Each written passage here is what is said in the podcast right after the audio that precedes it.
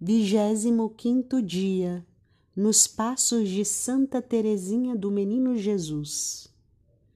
Desejaria ter sido missionária desde a criação do mundo até o fim dos séculos. Meditemos. Falar a verdade em amor. Existem muitas maneiras de nos comunicarmos uns com os outros, mas a única digna e que cria e nutre a fraternidade e o respeito é aquela fundamentada no amor.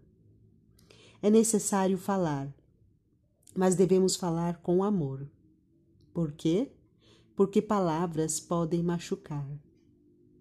Santa Teresinha relata sua experiência da seguinte forma: Contei a verdade à nossa madre, mas Enquanto falava, veio-me ao pensamento uma expressão mais caridosa do que aquela que pretendia utilizar, e que por isso mesmo não seria um mal empregá-la. Segui minha inspiração e o bom Deus recompensou-me com uma grande paz interior. Você sabia que as palavras não são neutras?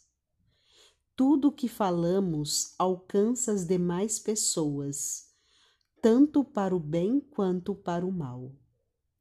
Com as palavras podemos abençoar ou amaldiçoar uma pessoa. Através das palavras, elogiamos ou criticamos. Nas palavras inserimos conteúdos amorosos ou que destilam ódio somos certamente o que falamos. Cultivar o conteúdo de nossas palavras é uma arte e um hábito. São tantas as palavras já faladas quando deveríamos ter nos aquietado e emudecido. Assim como são tantas as palavras que ficaram prisioneiras de nossas gargantas, quando deveriam ter sido pronunciadas.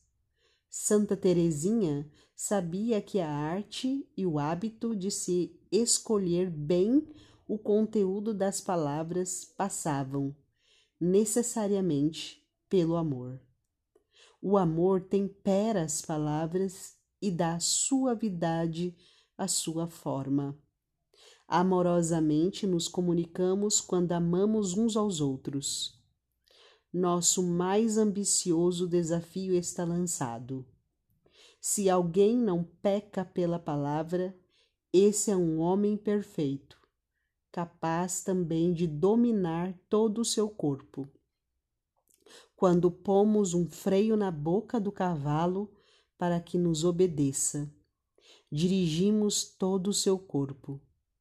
Vede também os barcos, por grandes que sejam, e fustigados por ventos impetuosos, são dirigidos com um pequeno leme para onde quer que a vontade do piloto.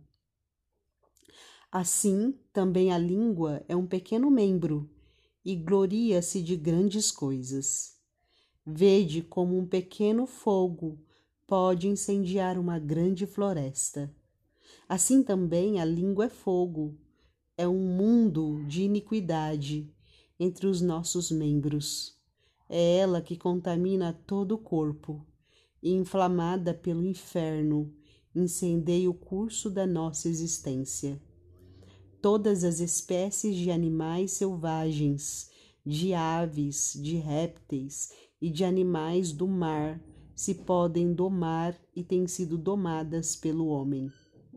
A língua, pelo contrário, ninguém a pode dominar, é um mal incontrolável, carregado de veneno mortal.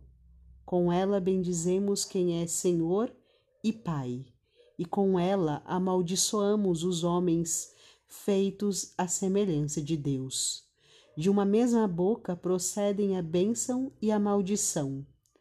Não somente dominar a língua, mas fazê-la ser instrumento de bênção e de ternura para todos. Oremos.